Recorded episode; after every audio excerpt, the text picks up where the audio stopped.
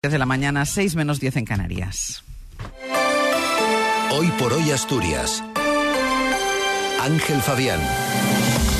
Buenos días, es martes, es 6 de febrero. Cambios en el gobierno asturiano. Cesa Melania Álvarez en servicios sociales y Vanessa Gutiérrez es la nueva consejera que mantendrá además las competencias de cultura. Los alcaldes de la comarca consideran positivas las medidas que propone el gobierno para mejorar la seguridad en el corredor del Nalón. Ya se forman en Asturias los 35 maquinistas para los nuevos trenes abril. Además, la mañana pues repite patrón de días precedentes. Tenemos 4 grados en Oviedo, Langreo y Cangas de Onís. Hay 6 en Gijón, 7 en Avilés y en Luarca. 3 en Mieres y 9 en Llanes. Hoy esperamos intervalos nubosos disminuyendo desde el mediodía a poco nuboso con algún intervalo de nubes bajas y de nubes altas al final del día. Probabilidad de brumas y bancos de niebla matinales en la costa y localmente en puntos del interior. No se descarta algún chubasco débil y aislado a últimas horas en el este de la cordillera Temperaturas con pocos cambios, heladas débiles y dispersas en cumbres y vientos flojos variables con predominio de sur en la costa. Mañana empezará a entrar una borrasca que puede dejar alguna lluvia débil y dispersa por la tarde. Se irán generalizando a lo largo del jueves, aunque serán en general débiles. Martín Valle nos acompaña en la técnica.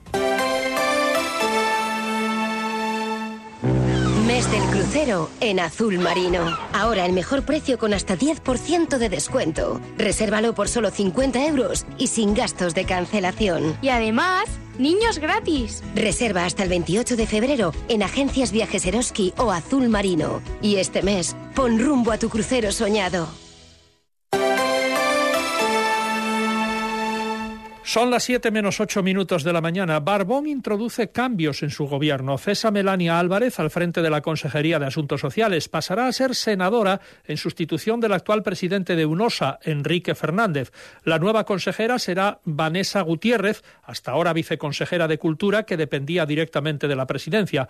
Gutiérrez mantendrá en su consejería las competencias de cultura que de este modo recupera un rango que el presidente reconoce que fue un error rebajar. Uno tiene que aprender, en política tenemos que asumir también los errores y uno tiene que ver cuando algo que hace con buena voluntad quizá luego no tiene los efectos que uno desea.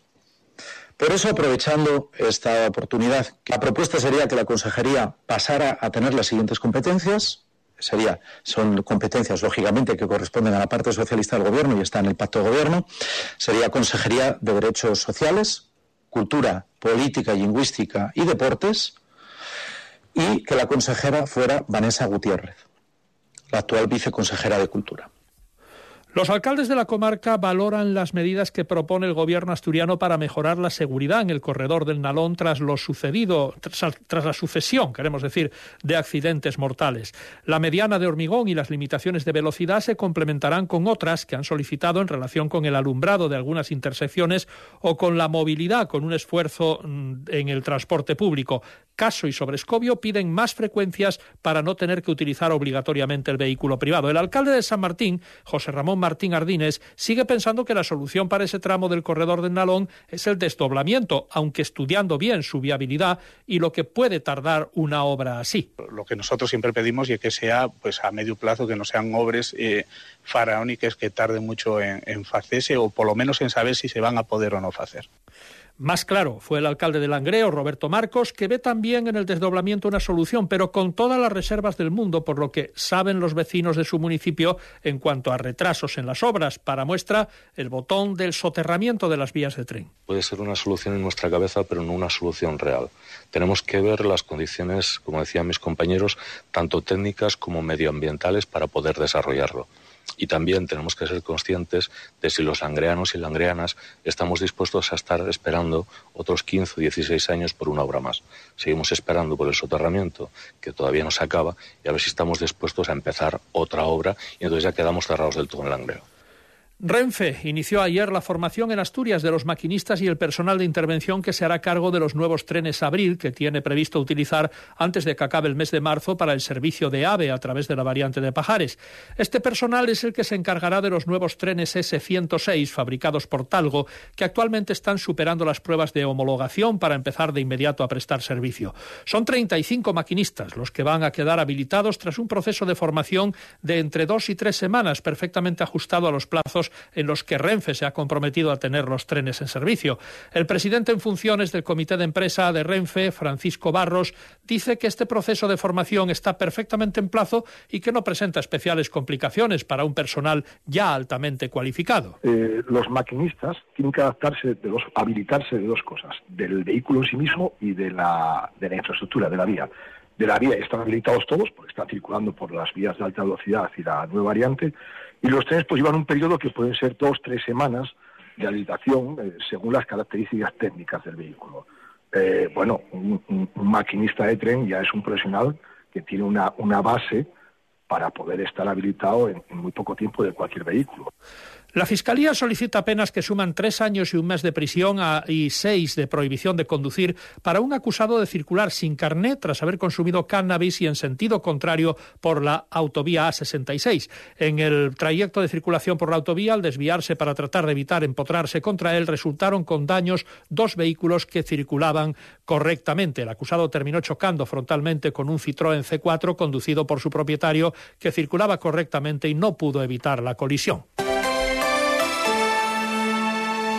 Deportes, David González, buenos días. Buenos días, el del sábado en el Molinón será el derby más igualado y quizás más emocionante de los últimos tiempos. Solo un puesto y solo un punto separa Sporting y Oviedo en la clasificación después de que ayer el Sporting perdiera estrepitosamente 3-0 en Zaragoza. Podía haber llegado de haber ganado segundo al derby en ascenso directo.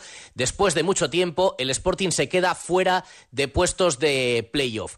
Además, el partido de ayer dejó otras consecuencias muy malas para el Sporting, al margen de la mala imagen y de la derrota. La lesión del portero Rubén Yáñez, lesión de rodilla, pendiente de diagnóstico definitivo, y la quinta amarilla de Cote, que por tanto por sanción también se perderá el encuentro. Algo que en el caso del Oviedo sucederá con David Costas, pendientes también del alcance de la lesión que sufrió en el partido frente al Eldense. Pues así es como viene la actualidad en este martes 6 de febrero, que empezamos eh, bueno, con unas características meteorológicas muy parecidas a las de la jornada de ayer, con 4 grados en Oviedo, 6 en Gijón y 7 en Avilés. Eh, la novedad es que hoy van a aparecer de forma prácticamente anecdótica las primeras lluvias. Mañana también puede producirse ya alguna precipitación débil y se generalizarán bastante estas lluvias el jueves. Escuchan hoy por hoy las noticias de Asturias en la SER. Faltan dos minutos para las siete.